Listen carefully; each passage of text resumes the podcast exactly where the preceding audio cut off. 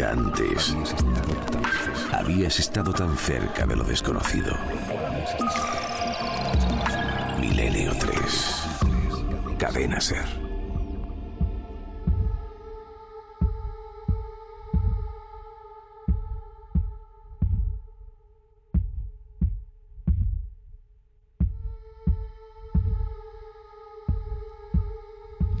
El colegio es una parte importante en nuestra vida. El colegio formará parte de los recuerdos, de la nostalgia o de las pesadillas, quién sabe, porque momentos vitales muy importantes, repito, claves de nuestra existencia se viven en sus cuatro paredes. No se habla mucho de colegios con misterio, por lo menos no hay muchos casos registrados, sí algunos. Curiosos, este que viene a continuación podría ser uno de ellos. Aprovecho la circunstancia para agradecer a todo el público que comparte en muchas ocasiones radio y televisión el eco enorme como nunca del debate de la educación, que tiene que ver con los colegios, ¿no? Lo que está ocurriendo, lo que está pasando, otro misterio. Esta noche nos damos cuenta, como tantas otras, que todos los misterios tienen un engarce, que al final nada está separado, no son universos metidos en cajones estancos, sino que tienen que ver, son como un gran organismo, ¿no? Que al final tiene diferentes caras. Estamos en un mundo donde tanto las emociones como el misterio, que quizá es una parte ¿no? profunda de las emociones, están relegándose. Parece que no son buenas. Todavía ser un individuo emotivo parece que es como algo propio de segunda clase, en el sentido de qué serio es este hombre. Y al decir qué serio es este hombre, parece que uno está diciendo qué prestigioso o qué bueno es este hombre. Y creo que nada que ver, ¿no? No tiene por qué. En el mundo de las emociones y en el mundo de los misterios han ocurrido muchísimas cosas. Muchos piensan que precisamente hay esa conspiración, esa forma de cloroformar los cerebros o modificarlos. Algunos lo harán con un buen sentido, creyendo que es lo mejor, y otros pensando que esta vida es lo tangible, esta vida es la pura realidad, en esta vida hay que aferrarse a seguridades y en esta vida no hay que soñar. Eso de soñar queda para los Quijotes, los locos, los iluminados y los lunáticos. Y eso queda pues como una cosa casi simbólica, grotesca. Sin embargo, muchos Quijotes, locos, iluminados, que a veces, como hemos visto, están de lleno en la ciencia. Y lo están por su currículum, por su conocimiento. Ha sido precisamente en la cúspide de sus carreras, en momentos muy concretos, cuando han recibido la visita misteriosa del misterio. La visita enigmática del enigma la visita extraña de lo extraordinario. Y esa, como hemos dicho, es como un enorme aldabonazo. A veces es una imagen, a veces es un destello, a veces es una aparición, a veces es un susurro, a veces es una casualidad enorme, pero quien lo vive sabe que está entrando en otra dimensión diferente. Y al final las dimensiones de lo extraño tienen un pasillo de unión clarísimo.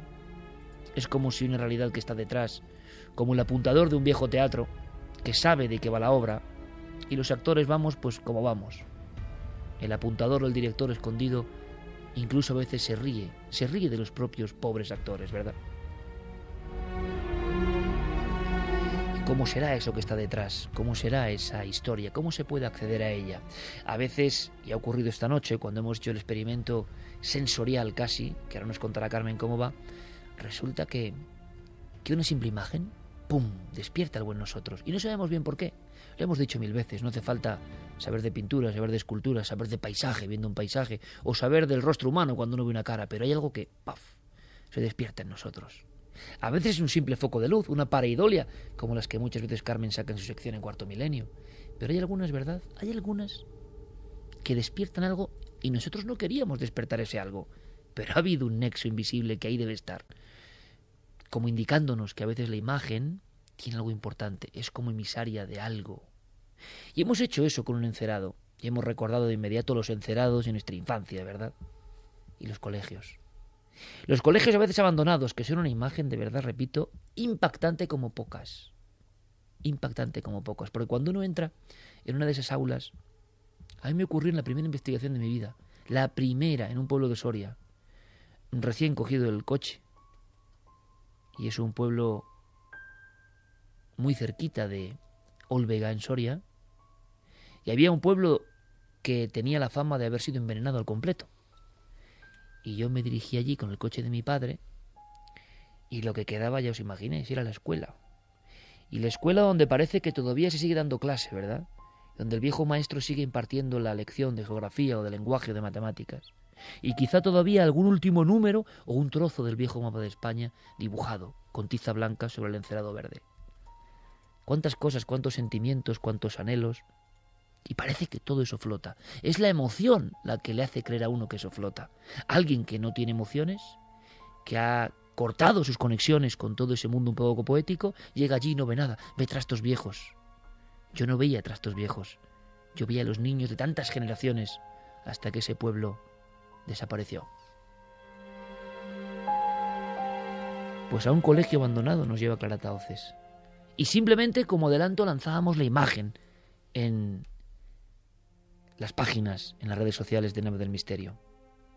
Y yo leí al principio unos ecos que curiosamente coincidían, porque no es tan fácil, creo yo, o sí, ver esa escena. Muchos accederéis a ella mañana. El experimento parece que es claro. Si hacemos una estadística, Carmen, parece que todo el mundo ve más o menos lo mismo, cosa que, bueno, ahí está. Pues fíjate, es curioso porque o ven prácticamente lo mismo o no ven nada. Qué o ven un manchurrón. Qué interesante, no me digáis que no es interesante. O ven, o ven un manchurrón. Ahí está la división. Y ojo, eh, que nadie que vea un manchurrón, por favor, se sienta menos. Bueno, son cosas de la percepción. Hay gente que no ve y gente que ve. Como dentro de las cuevas, ¿no? Igual. Rosa Salgado decía un rostro al parecer de un niño sonriente. José Guerra, yo arriba a la izquierda veo claro como una niña antigua de medio perfil y lo de abajo no sé, como si estuviera sentada, no lo veo muy claro. Emily escriba, yo veo una proyección en la pizarra en la que distingo números, caras, una especie de gancho de metal. Irene Herrero parece la carita de una niña con algo en la boca. Alfonso Martínez, si giras la foto y la pones lateral, en el cuadrante inferior izquierdo hay un claro rostro de chica. Carlos Alcaraz, la cara como de un niño en esa especie de pizarra. Daniel Brum ve un rostro femenino, pero a modo de caricatura o dibujo infantil, pero intuyo que se trata de una pareidolia provocada por un reflejo, ya que no solo abarca la superficie de la pizarra, sino que afecta también al marco. Juan José Díaz Hernández es una silueta demoníaca o algo así parece. Lali González, la imagen de una niña en la pizarra. Gema Sánchez, una cara y una calavera. Ana Marín, en esta foto ve una cara con una mueca de horror, como si le hubiera pasado algo terrible de golpe. Buenas noches, milenarios. La foto a mí me parece de una niña que parece que extiende algo como una mano en la que parece pedir ayuda. Eso nos lo decía Ana Marín. Y Gino Cado lo anterior. Andrés, yo veo en la tercera imagen una persona de pie junto a la puerta a la derecha. Es como si la figura saliera de la pared. Saludos y felicitaciones desde Tenerife. Algo relacionado con los niños, algo parece conectado con los niños. Bueno, como en esta noche, ¿no? Que estamos casi en, en el aula milenaria, aquí en mitad de la noche, solo se ve el flexo y, por cierto, el enigmático colgante que lleva Carmen destellando. Se ve destellando ese que está como dibujado por un niño, por cierto. Es un, es un colgante dibujado por la mano, por el dedo de un niño. Es el colgante del misterio. Bueno, pues ¿qué habrán dibujado esos niños en, la, en, la, en el encerado, en la pizarra, durante tanto tiempo? ¿Por qué se abandonó ese lugar, Clara? ¿Por qué te has dirigido a investigar esta historia que parece que queda inconclusa? ¿Qué ves tú en esa pizarra, lo primero? Pues yo también veo un rostro, en este caso yo veo una niña, eh, pero también tengo que decir que pienso que podría tratarse una pareidolia, pero me ha resultado muy interesante y muy curioso ver que tanta gente ve algo muy parecido a lo que hemos visto. No te lo esperabas, quizá. No, Solamente poniéndolo a prueba, y es bonito esto, y es la magia de las redes sociales, de la intercomunicación ahora mismo, hemos recibido un estudio sociológico en vivo, en minutos. En minutos había cientos de mensajes, los hay, en los foros de Nave del Misterio, en Facebook, en Twitter, y, gran parte del público, claro que puede opinar uno pensando lo que ha dicho otro, pero sabemos cómo sois, y es un poco el arrebato, ¿no? Y veíais la cara, yo también la he visto la cara. ¿Casualidad? Seguramente. Pero vamos al origen de este sitio, porque al final esto es la guinda. La guinda una historia de colegio abandonado, la guinda la historia del último caso del archivo de Clara Tauces. sí, además vamos a contar, eh, a desvelar quién ha hecho esa foto, ¿no? que no he sido yo. Eh, estamos hablando de la actualidad, o sea, es un archivo, pero digamos un archivo reciente, tan reciente como que es de este mismo mes de mayo, ¿no? Eh, es un colegio abandonado en el norte de Madrid. No, vamos a dar más datos, más que nada porque aún la investigación está abierta. Continuamos con ello y, bueno, pues nos gustaría que ese lugar estuviera un poco preservado. Em, a este lugar eh, acuden tres personas. ¿Qué hacían tres personas en un colegio abandonado? ¿no? Eh, no fueron a, realizar ningún tipo de investigación parapsicológica, no tenían intención de, realizar nada relacionado con, nuestro mundo de, misterio. Eh, nosotros hemos hablado con dos de esos testigos y hay un tercero que directamente no quiere hablar, tiene miedo. Eh, hay dos testigos de, ellos, de los tres, en concretamente que no volverían a pisar ese lugar, así me lo dijeron. Y, bueno, pues eh, quien nos va a contar la historia es Manuel, uno de los testigos, nos va a explicar qué hacían allí. La idea en sí era la de entrar a un colegio que, bueno que llevaba pues cerrado un cierto tiempo, nosotros no sabemos cuánto tiempo llevaba cerrado, pero queríamos denunciar una situación en la cual pues el colegio pues bueno se estaba echando a perder, ¿no? Las instalaciones, las porterías, eh, eh, el polideportivo, los edificios en sí. Y como no entendíamos por qué a ese colegio no se le estaba dando un funcionamiento, nosotros eh, bueno pues hicimos por entrar y, bueno pues hacer fotos no fotos que parecían en pues en principio pues interesantes para denunciar dicha situación sea que un reportaje de denuncia social lleva a estos muchachos allí sí algo tan poco próximo al misterio, algo que conecta con la realidad de, bueno, de, lo que, de lo que está pasando, que hay muchos centros que, bueno, pues por el tema de la crisis han tenido que cerrar. Yo no sé exactamente, no he podido averiguar aún eh, por qué motivo este, este centro, que además es bastante grande, ocupa casi una manzana con unas instalaciones deportivas que en su día tuvieron, se ve que tuvieron buen uso. Y, que bueno que se están echando a perder eh, hasta un campo de, baloncesto si me apuras eh, no sabemos por qué está abandonado, pero eh, ellos querían saberlo, querían un poco de, denunciar sobre todo que no se hiciera ese uso de esas instalaciones. Él ha dicho hicimos, hicimos por entrar. No ha explicado cómo se entró ni tal, pero ahí está el tema, ¿no? Que eso era una cosa que está un poco vedada y, fuera del alcance de los vecinos de la zona que podrían estar disfrutando de eso, ¿no?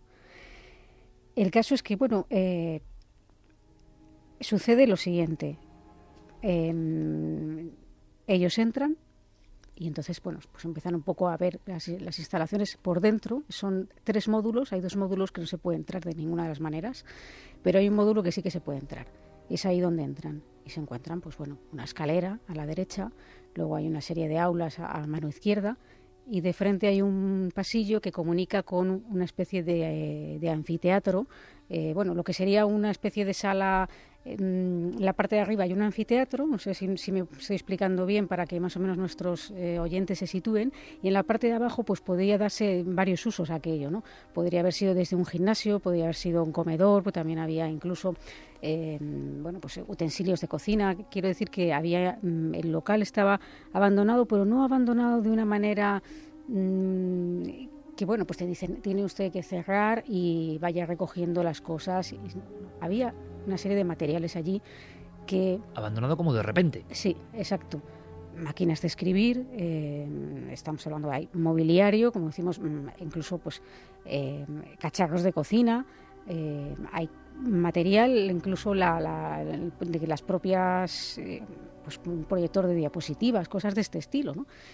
Eso les sorprendió un poco y entonces, claro, había también polvo, evidentemente, porque estamos en un lugar abandonado, y la puerta eso es importante, Iker, la puerta que comunica con esa especie de gimnasio, vamos a llamarlo así, que a su vez en la zona de arriba tiene un anfiteatro con sillas y con una puerta, eh, deciden, eh, pues para no levantar polvo, mm, cerrar esa puerta que comunica con, o sea, el gimnasio con lo que es la entrada de secretaría o como quiera llamarse, ¿no? La cierran y bueno, pues se dedican a hacer eh, pues las fotos estas que, ha comentado Manuel. Y nos va a contar un poco qué ocurre en ese momento cuando cierran esa puerta y lo que, lo que les sorprende. En nuestras cabezas, sobre el techo, había un anfiteatro eh, donde se supone que bueno pues lo que la utilización de, ese polideportivo era pues eh, la de un comedor la de un teatro o, la en sí pues bueno pues un, un polideportivo a la hora de cerrar la puerta Pues éramos tres personas, una fotógrafa profesional, otra persona y yo. Eh, pues bueno, la fotógrafa pues hacía fotos al, pues, a diferentes esquinas de ese polideportivo y pues la otra persona y yo pues, pues indagábamos para saber pues bueno pues qué es lo que había más allá. Había una cocina y con un montón de muebles. Justamente en ese momento eh, la puerta del, polideportivo se abrió y se cerró. Eh, yo oí que el picaporte se abría por lo cual yo entendía que una persona, que había realmente otra persona dentro, un conserje o una persona que, vivía allí, o alguien, y, bueno, pues que abría esa puerta y nos iba a decir algo. Eh, ¿Qué hacéis aquí? O bueno, porque en sí estamos entrando en un sitio donde, bueno, pues nosotros no sabíamos eh, realmente dónde nos estábamos metiendo, ¿no?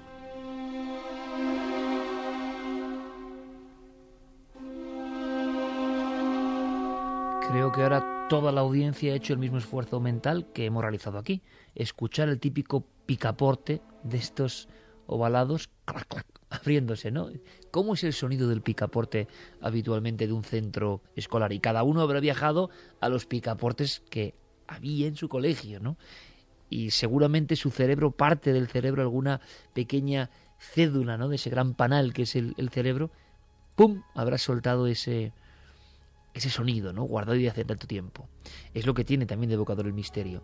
Pero parece que estos fenómenos, en esta pequeña patrulla de fotógrafos y periodistas que, o jóvenes que quieren denunciar un estado de abandono, eso va un poco increciendo, ¿no? Y llegan a contemplar algo que les aterra.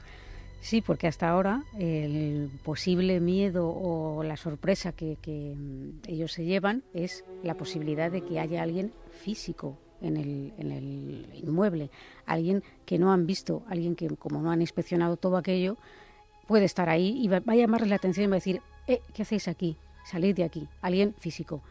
Claro, todo se descuadra cuando, continuando con la historia, les ocurren más cosas y eso les aterra. Después de oír este, este portazo, Em, la otra persona que venía conmigo, no la fotógrafa, sino la otra persona que venía conmigo, me, hizo fijarme si había visto una sombra por debajo del, zócalo de la puerta, pero yo no vi nada. Yo lo, mío fue el, oír el picaporte cómo se abría y cómo se cerraba. Y, en ese mismo momento yo miré sobre el anfiteatro donde se encontraba una puerta con unos cristales eh, opacos pero donde se ve, prácticamente son translúcidos y se ve lo que hay al otro lado. Eh, y yo pude ver cómo la puerta eh, se abría, se cerraba, se abría y se cerraba. Así en dos veces eh, seguidas, seguidas y muy rápidas, con portazos muy fuertes. Subimos a esa segunda planta, había una, un aula de música, porque había fotos de, de Beethoven, de, Wagner, de, Bach. Eh, había una máquina de escribir, hicimos fotos en esa, en, pues en esa aula y bueno, pues eh, digamos que, bueno, que, indagamos sobre, sobre toda esa planta eh, para ver qué es lo que realmente había allí. El viejo oro de música, los retratos de los viejos compositores y él, a través del cristal esmerilado, ha visto perfectamente cómo la puerta se abría y se cerraba sola, cómo alguien la accionaba sin... Sin que hubiera ni siquiera una sombra. Esto no es habitual tampoco, ¿eh? Una puerta que se abre y se cierra, se abre y se cierra con picaporte accionado dos veces delante de un testigo, viéndole el testigo. Lo que es increíble es que suban, ¿no? Sí, pero bueno, como eran tres y realmente es que ellos mm, seguían mm, precisamente intentando buscar una explicación racional a eso porque es que si no se mueren de miedo, así de, claro. Ah, eh, querían buscar la raíz de eso para explicarlo. En, todo momento. Personas racionales totalmente. Pensando que eh, al subir a esa planta arriba, pues es que habría alguien, claro cuando ven que no hay nadie allí, pero que tampoco hay posibilidad de que lo haya habido, porque eh, no hay una posible salida alternativa a, ese módulo, es cuando de verdad les entra el, miedo, ¿no? Porque se encuentran con algo que ellos no buscaban. ¿Y qué hacen en mitad de un lugar tan grande, abandonado, sin nadie? Los fenómenos... Hay uno que también es un poco inquietante y fijaos, si es sencillo, ¿no? Pero por debajo de la puerta, la fotógrafa avisa de que ha visto una sombra caminando por el otro lado, por el zócalo de la puerta. Algo tan sencillo, pero tan evocador también, ¿no? Lo que pasa es que puntualizo que no era la fotógrafa, fue la otra, la otra testigo que la que tiene tanto miedo que no quiere, no quiere ni hablar, ¿no? Pero tiene tanto miedo que no quiere ni hablar. Sí, desde de hecho yo he hablado con estos dos, con la fotógrafa y con Manuel, pero con, con ella no he podido realmente hablar. Y bueno, pues eh, después de esto ya cuando comprueban que no hay nadie, eh, Entran casi en pánico, me imagino. Sí, lo que pasa es que, claro, Manuel la verdad es que lo está contando muy bien. Nos está haciendo un retrato muy bueno de cómo es este colegio. Aún no habiendo estado allí, quienes no hayan estado, pues es- yo creo que se pueden imaginar perfectamente la situación. Y yo creo que eh, cuando habló conmigo conservaba bastante la calma, ¿no? Han pasado ya unos días, o sí me dijo que no volvía ahí. o sea que él nos cuenta un poco el desenlace de, esta historia. Que no es del todo el desenlace, porque luego vamos a ver qué más cosas han pasado. Nos dimos cuenta que en, una de las pizarras de una de las aulas vimos la cara clara y nítida de, una niña. Y bueno, esto nos sorprendió muchísimo. Entonces ya pues empezamos a, a concatenar pues los sucesos que habían ocurrido con lo que realmente había pasado, ya que cuando se hizo la foto de la pizarra, eh, justamente acto seguido fueron los dos portazos en el anfiteatro superior. Y eso fue lo que nos sobresaltó. La explicación fotográfica no la pudo dar, ya que era algo completamente inusual. Eh, una pizarra que está completamente limpia, como si fuese nueva, o sea, no había pintado nada encima, o sea, la, pizarra estaba completamente limpia. Eh, digamos, se hizo la foto y en esa foto apareció esa cara, que ocupaba la parte eh, izquierda de la pizarra prácticamente entera.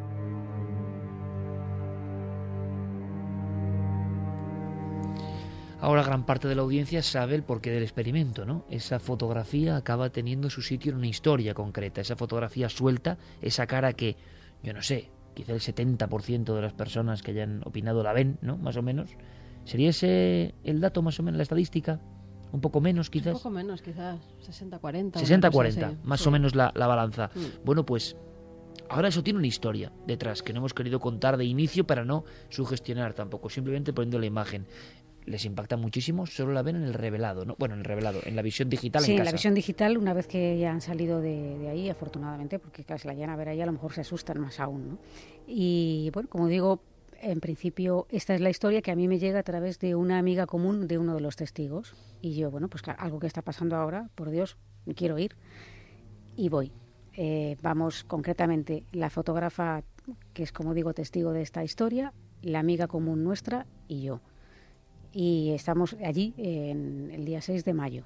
Estuvimos mm, toda la tarde y mm, posteriormente regresamos por la noche para ver un poco todo primero de día. ¿Te impresionó el sitio? Sí, bueno, el, el sitio de noche impresiona más, ¿no? Pero de día también tengo que decir que fue un poco mm, sorpresivo porque, bueno, a mí, por supuesto, yo no dudo de la veracidad de lo que ellos han contado y de lo que ellos han vivido, pero yo pensaba que todo eso mm, de las puertas podía tener una explicación, ¿no? Eh, claro, ¿qué hicimos? Nada más llegar, lo primero, antes de nada, es eh, inspeccionar todo el lugar para cerciorarnos de que no hubiera nadie. Por dos motivos. Por un motivo de seguridad, no sea que hubiera, pues bueno, alguien, algún ocupa o alguna persona que efectivamente allí han podido, se ve que hay alguna pintada, ha podido entrar alguien de manera esporádica, pero no se ve que, que haya una ocupación, digamos, eh, continua. Es decir, no hay nada que indique que ahí duerme alguien, pero bueno, había que hacerlo. Y segundo, pues para descartar posibles confusiones y cosas de este estilo, ¿no? Cuando comprobamos que no había nadie, que la única entrada eh, y salida del, lugar pues es un- una entrada, o sea, no hay otra posibilidad de que nadie esté saliendo por otro sitio, pues eh, nos dedicamos a, inspeccionar el, el colegio, que me, me enseñó exactamente el lugar donde se había realizado la fotografía de la, de la pizarra, que yo intenté reproducir. En algunas imágenes, pues claro, eh, cuando tiras con flash, es verdad que en un, en una con- eh, en un encerado de, de esta característica, pues se pueden producir brillos. Yo pienso que podría tratarse de una pareidolia, pero bueno, vuelvo a decir que aunque lo fuera, es curioso el efecto que se ve, porque podría ser una pareidolia de cualquier otra cosa, pero Sí, la gente podría ver un árbol, un cangrejo, eh, una cara o un camión. Qué curioso Sin embargo, que casi todo el ven- mundo ve una cara, ¿no? Exacto, una Que, cara bueno, y también de- puede de ser un natural niño ver o una de cara. una ¿no? Sí, pero eh, describen Es mucho el peinado, los diferentes ojos, que me sorprende Sí, también. pero fijaros, nos apuntaban una cosa. Puede ser un dibujo que después de borrar la pizarra haya quedado allí con el reflejo del flash haya surgido. Pues bueno, es una Es un- es posibilidad. un, poco raro, posibilidad, es un poco ¿no? raro el dibujo en, es- ese, en ese lugar de la pizarra. Parece un dibujo artístico más que un dibujo típico de Hombre, niño, yo ¿no? inspeccioné la, piz- la pizarra de cerca, como podéis imaginar, y yo no vi nada, nada que hubiera quedado de, debajo. Otra cosa es que, que, salte a la luz con un reflejo de un flash, pero tendría que ser algo que estuviera mm, de alguna forma un poco marcado, creo yo, que yo hubiera visto algo. Es que no se veía nada de verdad. Y además, Yo creo que tendría que tener, porque yo pensaba también que podría tratarse un dibujo que con el flash eh, fuera más evidente, pero estaba inspeccionándolo más detalladamente y es que tiene incluso como sombras, es decir, es una pareidolia perfecta y yo creo que dibujándolo en la pizarra sería muy complicado conseguir incluso este efecto de sombras. Sí, también tiene Javi un poco razón en eso, no había caído, ¿no? Pero bueno, el caso es que, claro, realizando un poco esta, pues esta inspección y luego, pues, eh, obviamente, pues, mm, aparte de fotografías propias que hicimos también, eh, ya sabéis que yo tengo la costumbre de hacer grabaciones. Sobre todo eh, porque te salen. bueno, no siempre, pero sí que tengo que decir que independientemente de las grabaciones, yo me quedé muy impactada y muy sorprendida de que allí, estando presentes, escuchamos nosotros mismas los portazos de los que nos habían hablado los testigos.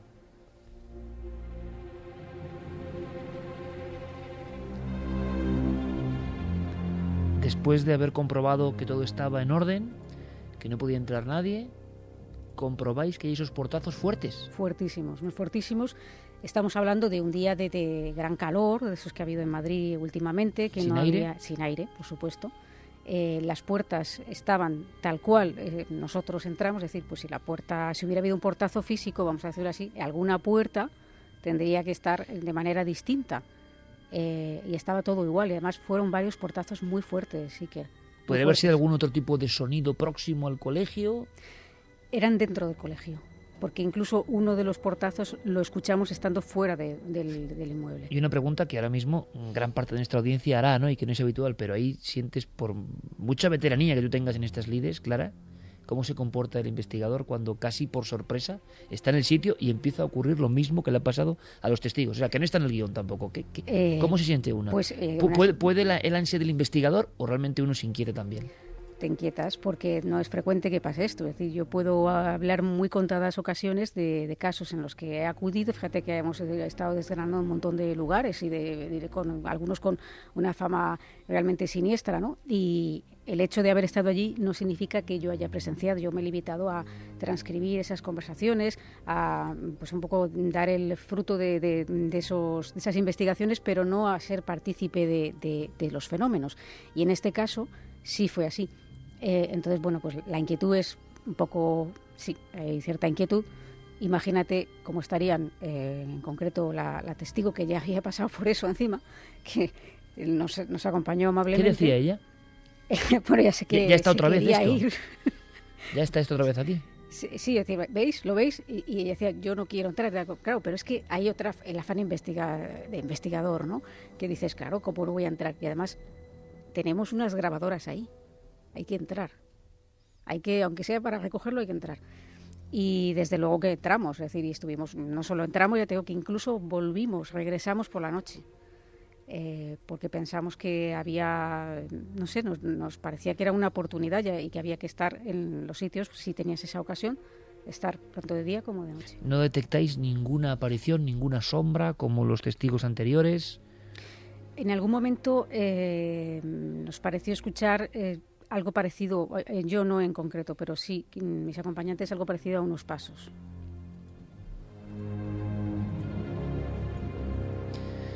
Dos y 34. Pues Clara Taoces asegura que hay una serie de psicofonías o de grabaciones, lo que sea, que son extrañas. Hemos hecho aquí nuestro particular análisis, las hemos escuchado con mucha atención y les vamos a compartir con todos vosotros. Sí, hemos hecho una, selección porque eran más incluso de las que he traído, aunque aún así hemos hecho una selección más con ayuda de, Carmen, que tiene muy buen oído para estas cosas. A ver si lo tiene también el público, nuestra audiencia, porque siempre tenemos el mismo dilema y lo sabéis, ¿no? Y más con las personas que mañana en todo el mundo, y os lo agradecemos un montón, os descargáis el programa, ¿no? De las diferentes plataformas, lugares. Y claro, la compresión del sonido hace que esto sea mucho más difícil. Y lo repito, porque estoy dando tiempo para que quien tenga casco se los ponga. Es uno de esos momentos que ya sabéis que es bueno también parte de la historia de este programa, ¿no? Porque nosotros los tenemos, cascos, todos, y la calidad del sonido podéis pensar que somos muy exagerados, pero a veces es porque vosotros quizá estéis escuchando la radio de una forma y nosotros estamos con unos buenos cascos en un ambiente de absoluto aislamiento. Eh, no que queramos meter miedo en el cuerpo, sino que estamos recibiendo el impacto sonoro con una gran claridad. Si podéis acceder a la radio directamente, a la radio antigua, eh, con unos cascos, pues fabuloso. Vamos allá, Clara. Si te parece, Iker, para que luego no nos digan que si condicionamos y tal, vamos a, a intentar que no decir lo que lo que escuchamos o lo que si lo que te parece ponemos la grabación o, o qué Yo, prefieres. yo- yo en ¿Cómo- algunas sí, sí al principio lo diría, quizá en alguna de las que vengan después, para que el público se vaya eh, entrenando, porque si no yo creo que es imposible, ¿no? Yo creo que es muy difícil, muy Bueno, La complicado. primera psicofonía, la, la primera palabra se escucha bastante clara. ¿Sí? Sí. Eh, la primera psicofonía que habéis elegido. Hmm. Sí. Bueno, pues si queréis la ponemos. ¿Vale? Venga, Sin decir nada. Sin decir nada. Vamos con el experimento y nos escribís de inmediato. Y nosotros seguimos poniendo otras voces y a ver qué habéis escuchado en la primera. ¿Os parece que el impacto visual del inicio del experimento sea también ahora doble, no? Estará Guillermo León volviéndose loco diciéndome, no, no me metas en más líos, Iker, no me metas en más líos a la sana, central de la sana, Valencina de la Concepción, porque son demasiadas cosas. Pero sería muy bonito que alguien acertase. Me parece dificilísimo, ¿eh? A mí me parece muy difícil. Pero lo lanzamos y luego algunas sí les decimos y otras no, si queréis. Vale. Vamos con esa primera grabación, que es... mm, En, en una de las aulas, en la parte, en la planta superior.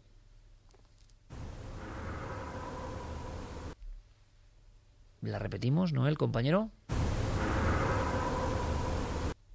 Claro, yo es que sé lo que dice, entonces eh, me parece muy difícil, pero evidentemente hay una inserción, una voz, la escucháis. Yo no sé si algunos compañeros mm, saben el contenido o no. Santi, ¿tú sabes el contenido? No, ¿no? No, no, yo no sé, no sé nada y de momento no me aclaro. o sea. Vamos, con, vamos otra vez. Muy bien. ¿Tú lo sabías, Javi, el contenido? No, no, no. ¿Y? Estoy más perdido que Santi, yo creo. es que es muy complicado. Sí. muy- Eh, Fermín dice que tampoco, Noel tampoco, imagino, ¿no? Pon otra vez, Noel, por favor. Claro, yo es que la estoy escuchando muy bien y tengo el contenido mental eh, ya sabido, ¿no? Entonces la paridolia auditiva. Bueno, lo dejamos ahí, ¿te parece? Venga, ahora seguimos y luego ya resolveremos el misterio de la primera voz. Os invitamos a través de Nave del Misterio en Facebook, en Twitter, en todas las redes sociales a opinar en tiempo real. Vamos con la siguiente, Clara. La siguiente eh, se realizó en lo que es eh, el anfiteatro, ese lugar que parece ser el, el epicentro de, de los fenómenos y que además tiene una acústica muy particular. Bueno, ya sabéis la acústica que tiene un anfiteatro, ¿no? Eh, aquí sí que yo diría ¿no? que se escucha, porque además puedes- puedo explicar un poco, creo que es importante explicar aquí que, bueno, vamos a escuchar una voz infantil y que eh, Infantil. hace alusión a una de las personas que, que me acompañaron ese día. Es un saludo, algo así como un saludo, y dice, hola, Zafi. Hola, Zafi. Zafi como Zafiro, Zafi. Sí, es Hola, un diminutivo. Zafi. ¿La escuchamos?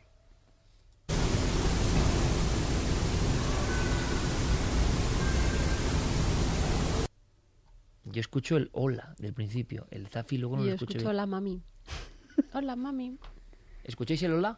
Sí, sí, el hola muy claro y una voz de niña, además. De Eh, la voz es terrible. Yo no sé si es que aquí Noel nos está poniendo, claro, Noel, calidad máxima siempre con Fermín Agustí, y yo lo estoy escuchando ahora como un cañón, porque en el pequeño estudio, el búnker, mi búnker particular, no solo tiene Diego Marañón su búnker, y Clara siempre me dice, ¿qué? Te vas al búnker, ¿no?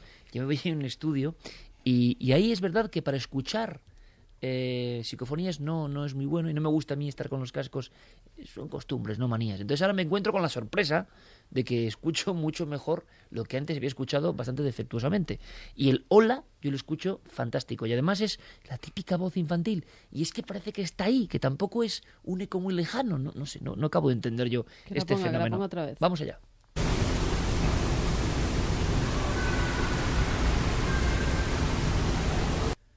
Hola, mami, clarísimo, vamos. Yo. Hola. Sí, yo también entiendo. mami. Hola, un espacio de tiempo y luego mami. Bueno, esto, mm, como sabéis, se presta a, a más interpretaciones. interpretaciones. Yo lo he escuchado mucho y a, pri- a principio también me pareció mm, lógico, además siendo una voz infantil que te remite a lo de Y la sobre todo porque parece mami. que tiene que ver con las que vienen después, ¿no? Claro, lo que pasa que, que luego este nombre se repite en otra en otras grabaciones. Santi, Javi, Y coincide, ¿no? Yo Con escucho algo. el- sí, sí, sí. yo escucho el hola clarísimo. Lo que pasa es que la palabra final, lo último que escucho es como una A. Santi. Eh, yo no distingo la palabra final, pero sí, el, el hola, vamos. Pon es- otra vez, Noel, por favor.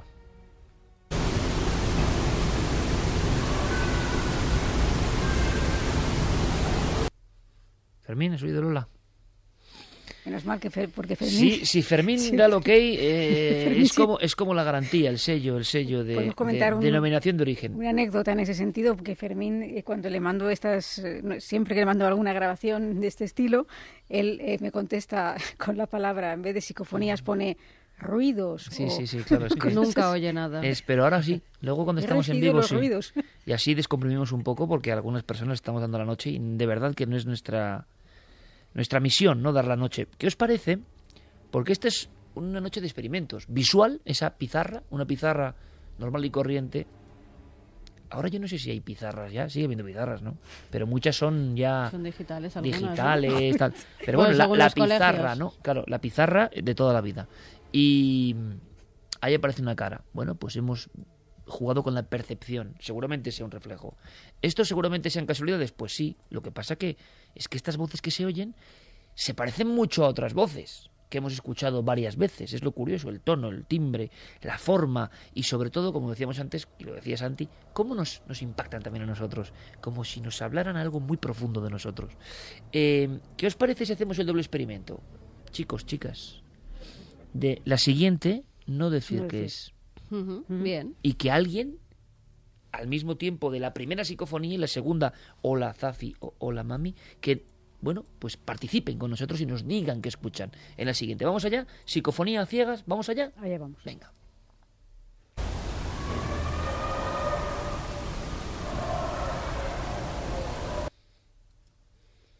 Aquí lo primero es que sí se puede decir que es una voz como más de alarido, ¿no? Son Sí. como unos alaridos prácticamente. Y es que son tan evidentes. Muy- pero yo creo que se, que se cuelan otras cosas Sí, como ruidos como de fondo. ¿eh? Sí, sí, sí. Pero sí. horribles. Y no me pongas los pelos de punta porque es verdad que hay como una como un instante de, de- de doble fondo de sonido que no era nada amable. ¿eh? Yo espero que de tenga... hierro, de tubería, como de golpes, algo... ¿Escuchamos de nuevo? Sí, sí.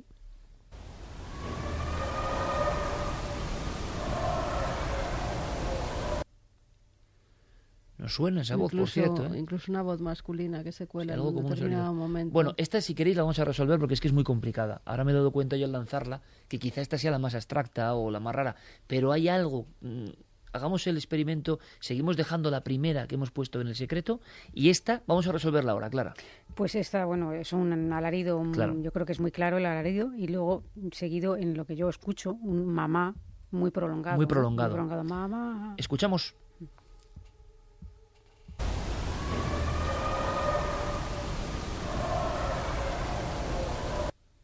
Sobre todo el grito inicial, que es como de un niño metido, que parece que está metido en el colegio dentro. Yo escucho Un sonido de colegio antiguo. Sí, a mí me re- parece también que dice como hola, como un niño que pregunta hola, como diciendo hay alguien. Escuchamos de nuevo, Noel. Es importante esta noche tener todo atado.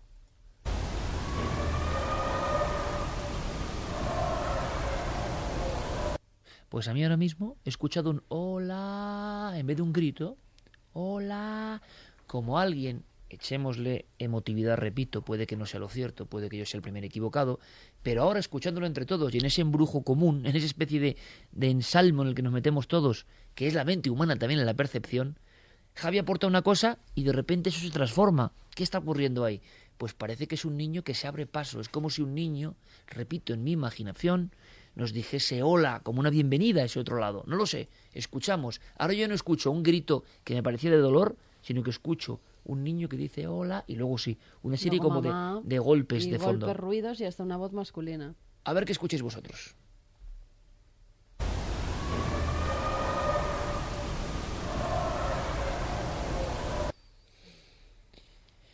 Bueno, vamos con la, con la última, Clara.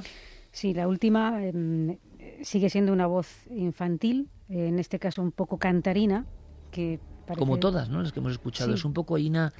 Lo que pasa es que esta última, por ejemplo, la que hemos oído, era un poco más, es- más desgarrada en comparación con esta que parece más juguetona, ¿no? Algo así como, ¿dónde estás, mamá? ¿Dónde estás, mamá?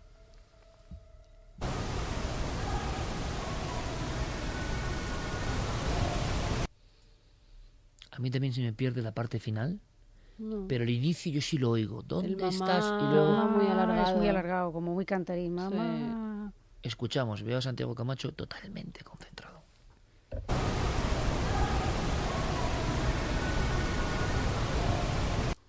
¿Dónde estás, mamá? Claro, Yo entiendo dónde descansas, mamá.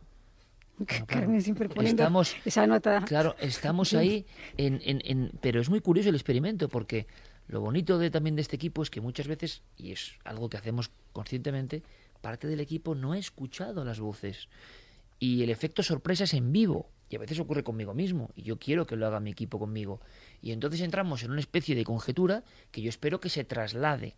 Nosotros no vamos de sabios, porque parece que hay mucha gente que ya el misterio lo ve como, no sé, el doctor, el doctor que diagnostica y que sabe mucho y que es muy sabio. Nosotros no, nosotros nos seguimos emocionando, nos seguimos poniendo con la carne de gallina, nos seguimos entusiasmando con el misterio en vivo y eso es muy hermoso. Y claro, ahora estamos así mirándonos unos a otros como diciendo, bueno, pues como vosotros, como vosotros. Escuchamos de nuevo. ¿Dónde estás, mamá? La idea común que más o menos tenemos.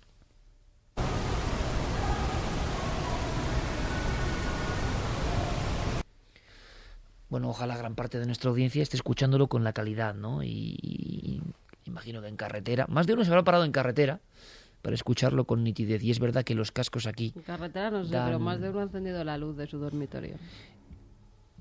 pues son psicofonías que se parecen, Clara, ¿eh? se parecen en algunos aspectos, ¿no? Una vez más, Santi. No, no es que se parezcan, es que tienen eh, una cosa extraordinariamente notable y es el timbre, eh, el timbre de las voces, todas coincidentes con niños, mm, además niños pequeños. Le echaría siete años por poner, eh, por ponerle una edad, Como mucho. como mucho. Y, y la verdad es Ese que eco. y la- el eco. Ha habido una cosa eh, en la que no nos acabábamos de aclarar que a mí me ha inquietado. Cuando se oía, decís, una voz eh, masculina entremezclada, yo eh, lo que oía eran eh, era incluso ladridos. Sí. Sí, yo también, sí, algo así. Sí. Pero no ladridos normales No. perro, No, bastante, inqui- eso. bastante inquietantes, sí.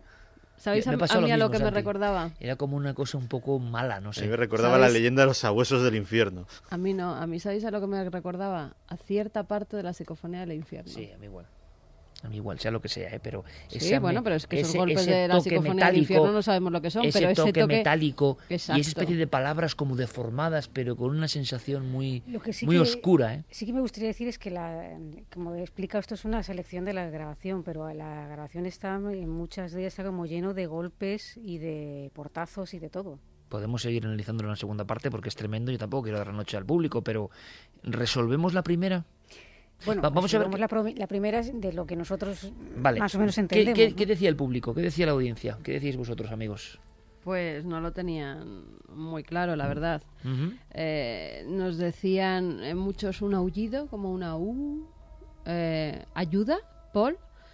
Paula usó oigo como un grito fuerte, no sé qué dice, pero da mucho miedo en la primera psicofonía. Clarence dice la primera como una U, como de un azote. My Goodness, la primera psicofonía parece un gemido lastimero. O sea, nadie identifica Sánchez, palabra, ¿eh? Un hola de una niña muy claro. Bueno, pues es interesante también. Así como en la, Calor, nos dice María. así como en la imagen. Y ayuda. Interesante, ayuda varias veces. Así como en la pizarra, una parte importante de la audiencia ha visto que hay un rostro, es decir, la imagen parece que capta más fácilmente que el oído la realidad. En esa primera psicofonía, siendo muy honestos, hay que decir que la inmensa mayoría de nuestra audiencia, que yo creo que es una audiencia bastante preparada en estas lides, no, bueno, igual captan lo que dice de verdad, pero no lo que nosotros creemos que dice, que es, Clara, Algo así como hasta pronto. una voz infantil también, hasta pronto. Infantil o ahí ya, ya no me parece tan infantil. ¿En qué tono más o menos? Eh, no recuerdo ahora mismo el tono. Hasta pronto. hasta Va- Vamos a analizarla, Sí, luego la vemos. Volvemos a la primera psicofonía. Noel, si la tienes ahí disponible, vamos allá. Que parece como un eldabonazo. ¡Hasta pronto! Sí, no, es tan- no es tan no es una voz ya tan infantil como Hasta pronto. Se diferencia un poco de las otras. Yo la sigo Muy dura. viendo infantil, ¡Hasta pronto! Pero parece pero de algo más más, enfadado. más mayor. O sea, como, de 10, un niño de 10 años que... ¡Hasta, ¡Hasta pronto! Escuchamos de nuevo, Y Noel. rápida. Una vez más. ¿Son los misterios del sonido, que también evidentemente hay paridolias sonoras? ¿O hay una realidad? Eh, la investigación está abierta, que es lo que podemos decir. Aquí hemos casi obligado amablemente a Clara a que saque un folio ¿no? de este archivo actualísimo para compartirlo con nosotros, pero veremos a dónde nos llega la investigación. Ahora, también es raro, ¿no? Un colegio abandonado. Los fenómenos se cuentan personas alejadas del misterio y que luego tú te encuentres con esto. Hay que estar allí, ¿no? Hay que intentarlo por lo menos. Hay una cosa que a mí me parece muy sorprendente y es que a veces vamos a lugares donde ha habido, por ejemplo, un triple crimen y de pronto se obtienen psicofonías que nada tienen que ver con la historia del lugar. Y sin embargo, un colegio, que es un lugar aparentemente apacible, donde no ha habido ningún suceso luctuoso, todas las psicofonías que se captan tienen que ver con su mundo, digamos, con niños, y esta fotografía sea eh, pues una bueno pues algo que no está ahí, una cosa que capta nuestra mente eh, por ese juego de luces y sombras, pues también parece representar una niña, desde luego. Pero no sabemos si ha muerto alguien claro. allí o no. ¿Hay algún dato? No, no, estoy un poco como rastreando la historia. Sé que eh, a las puertas... Hay una muerte violenta, ¿no? Hay una muerte, dos, bueno, una muerte violenta y, y otra casi, no llegó a culminar en muerte, pero a las puertas del colegio prácticamente.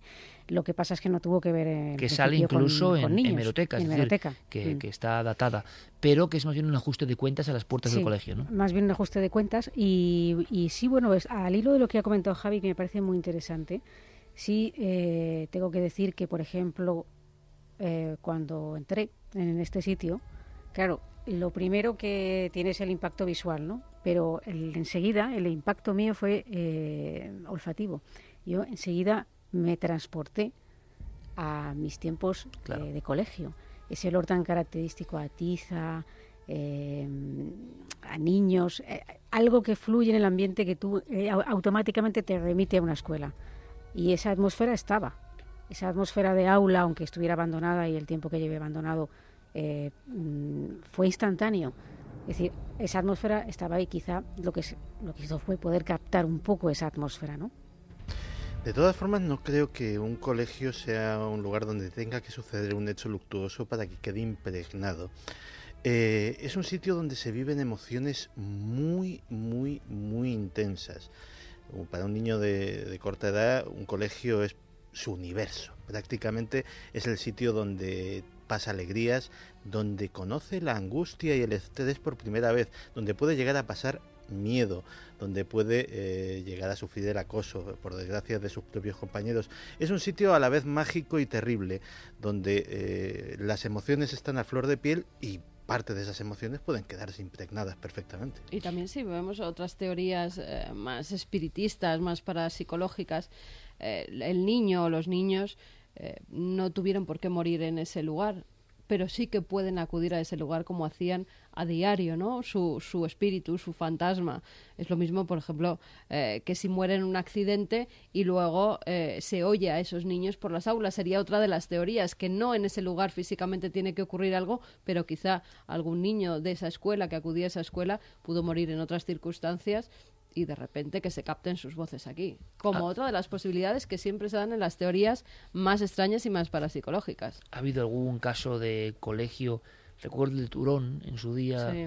lo investigó nuestro compañero Juan G. Vallejo. Había unos un- restos óseos debajo del colegio y resulta que había al patio lado... del colegio. Además había testigos eh, que incluso pudieron ¿no? sacar, sí, fusilamientos de la guerra civil porque el colegio fue utilizado como cárcel eh, durante la guerra civil e incluso quedaba con vida el enterrador de esa localidad eh, que mataron a su mujer allí cuando estaba embarazada de siete meses y él recuerda perfectamente cómo después, eh, tras muchos años transcurridos, eh, gente del pueblo mismo tuvieron que excavar en ese, en ese colegio, en el, lo que sería el patio donde jugaban los niños, e encontraron esos cuerpos, rescataron esos cuerpos de la guerra civil y los tuvieron que enterrar en, en el campo ¿Y santo. qué es lo que se veía en el colegio? Pasaban determinadas cosas. Sí, aparte de que se escucharon psicofonías, se veía como una esfera de luz verde eh, que salió captada en algunas fotografías del grupo Gaipo, que era quien estaba investigando ese, ese lugar, y también se habían visto sombras, luces, eh, se habían escuchado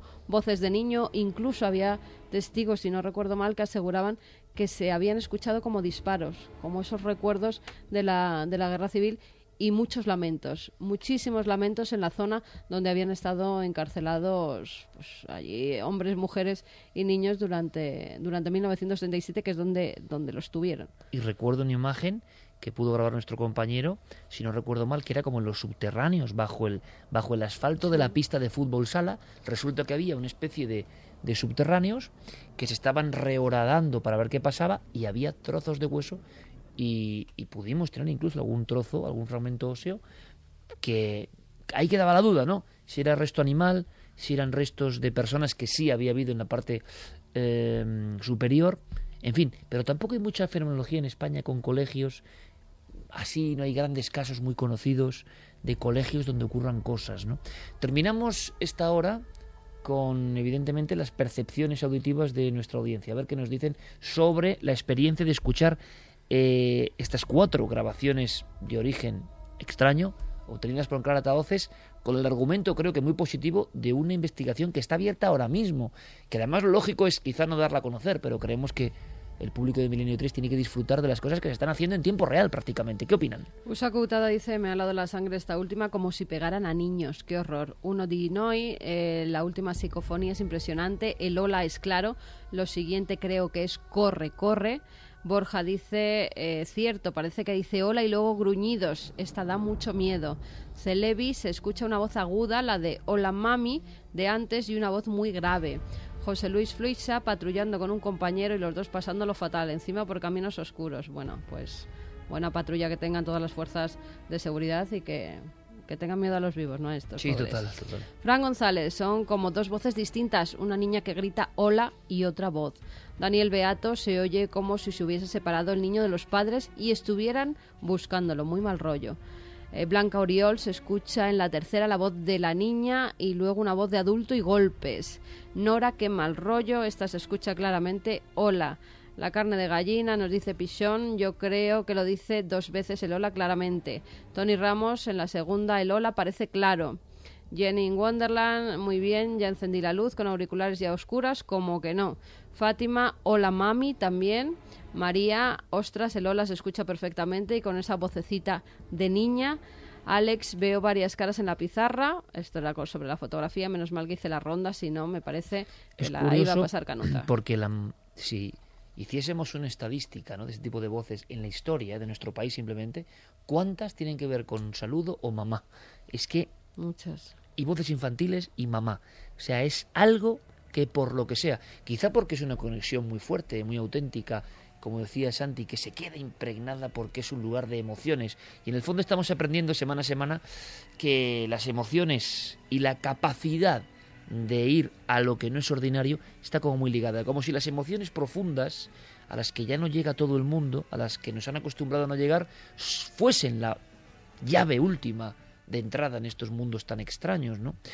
Vamos a seguir viajando por mundos extraños. Vamos a viajar a Florencia, donde han pasado cosas también un poco macabras.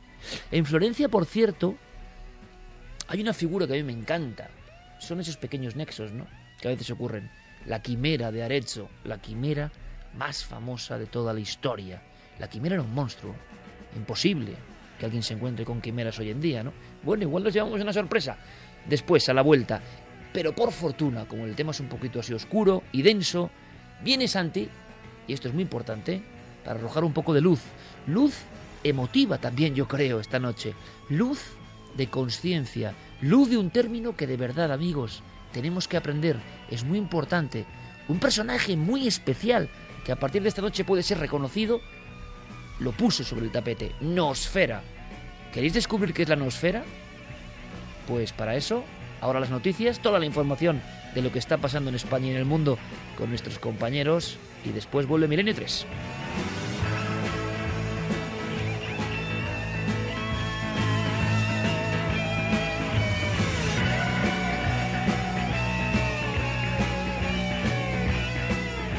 Milenio 3. Cadena Ser.